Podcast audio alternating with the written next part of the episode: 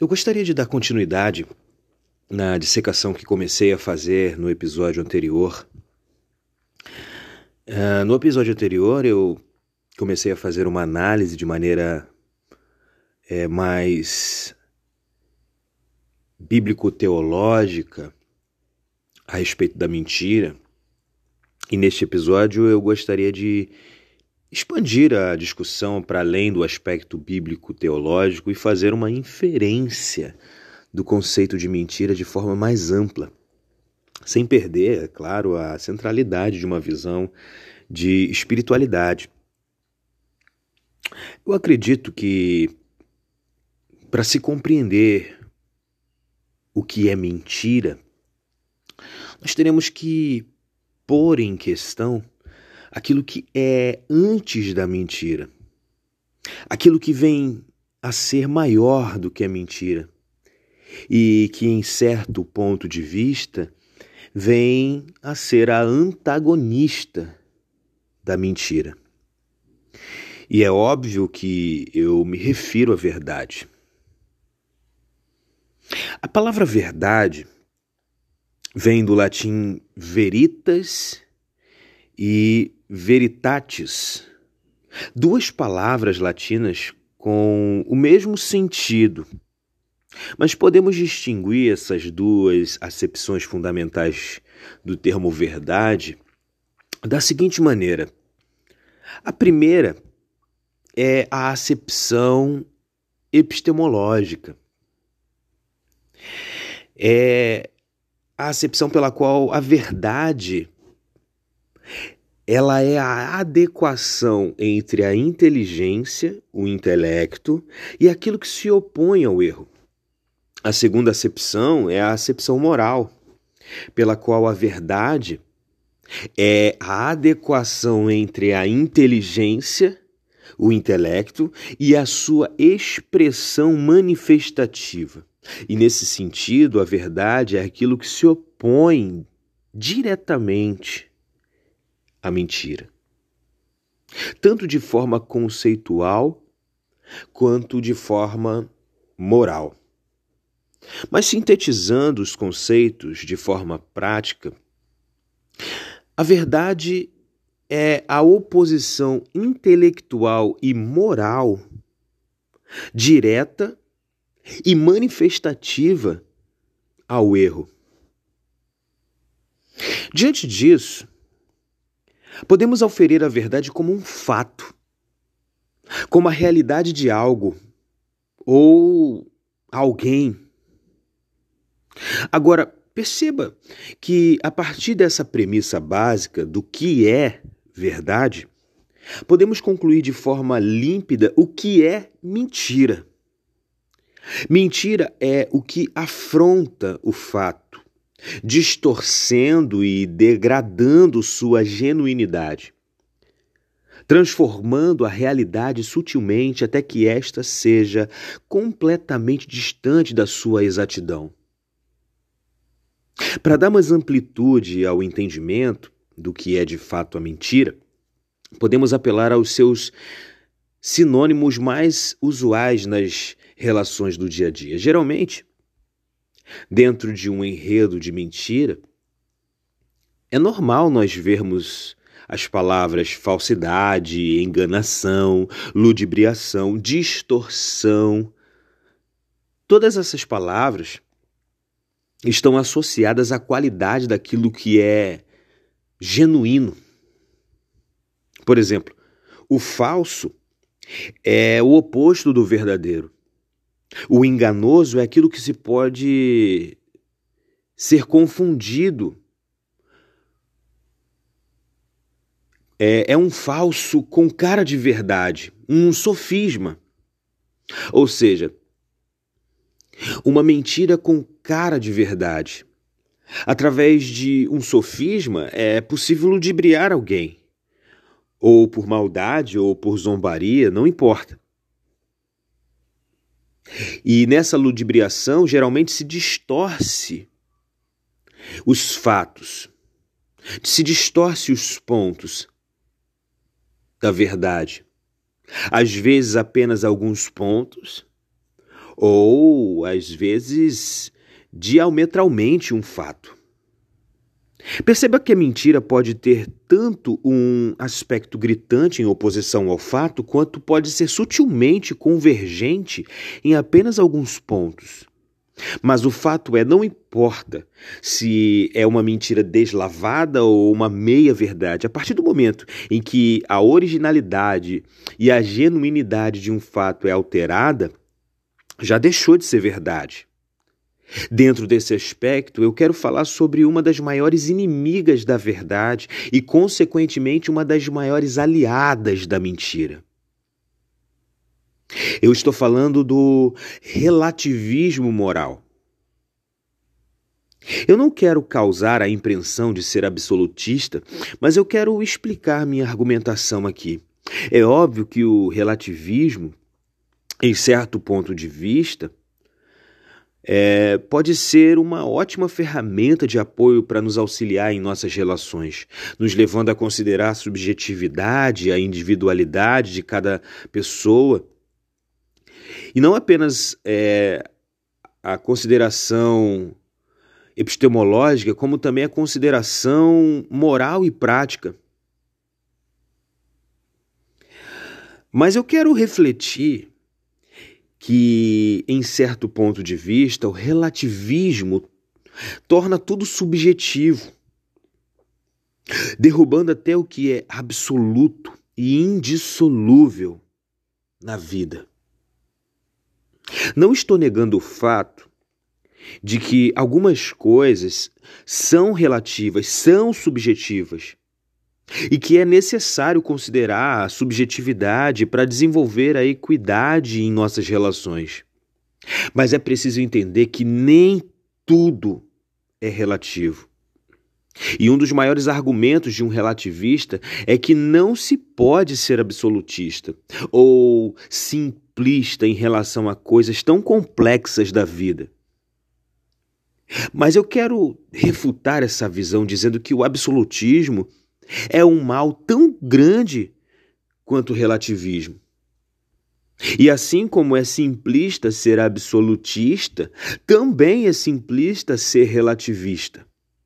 De fato, o relativismo tem uma estrutura até parecida em certo ponto de vista. A visão do relativismo é incongruente em sua concepção visto que dizer que tudo é relativo já é um absolutismo. Mas voltando ao questionamento do relativismo como inimiga da verdade e aliada da mentira, eu acredito que a relativização dos fatores inalteráveis e indissolúveis na vida é muito perigoso e muito nocivo para a sociedade como um todo visto que a sociedade é constituída por pilares que constroem o que o famoso psicanalista Carl Jung chamou de inconsciente coletivo. Ou seja, nossas percepções, abstrações e concepções herdadas e perpassadas por um todo na sociedade. E ao desconsiderar a existência de algumas verdades absolutas, podemos estar descarrilhando a sociedade dos trilhos da saúde psíquica, afetiva e, consequentemente, relacional. Ao inventarmos, por exemplo, diferentes modos de sermos felizes, derrubamos pilares absolutos da moral. Podemos estar até construindo um caminho de autodestruição. A desconstrução de verdades absolutas traz como consequência da, a, a desconstrução da moral.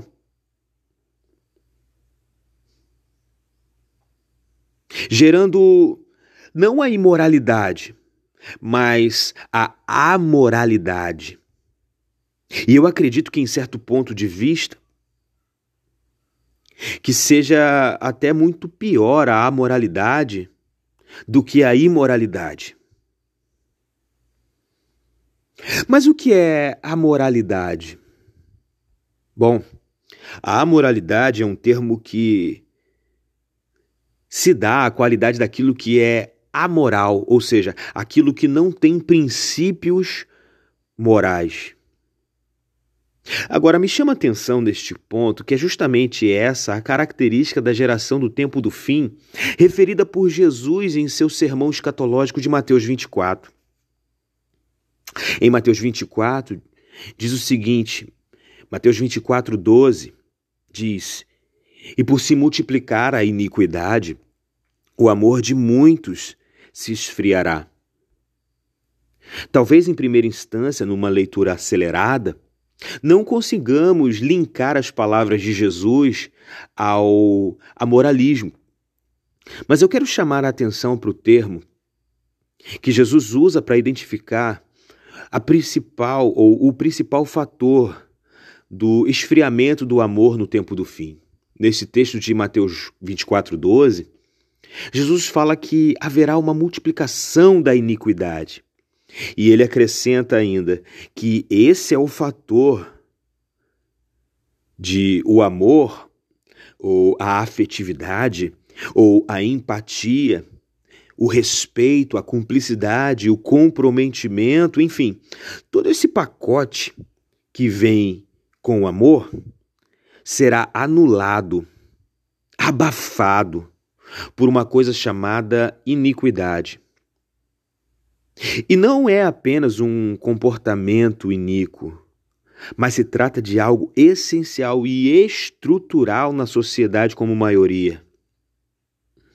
Pois ele fala que se multiplicará. Não é a coisa de um indivíduo, mas de uma sociedade. Agora, fazendo o link do conceito de iniquidade usado nesse texto como com o tema que estamos abordando, Podemos ver a gravidade e a periculosidade da amoralidade na sociedade. Porque o termo usado para iniquidade no texto original de Mateus 24, 12 é o termo anomia.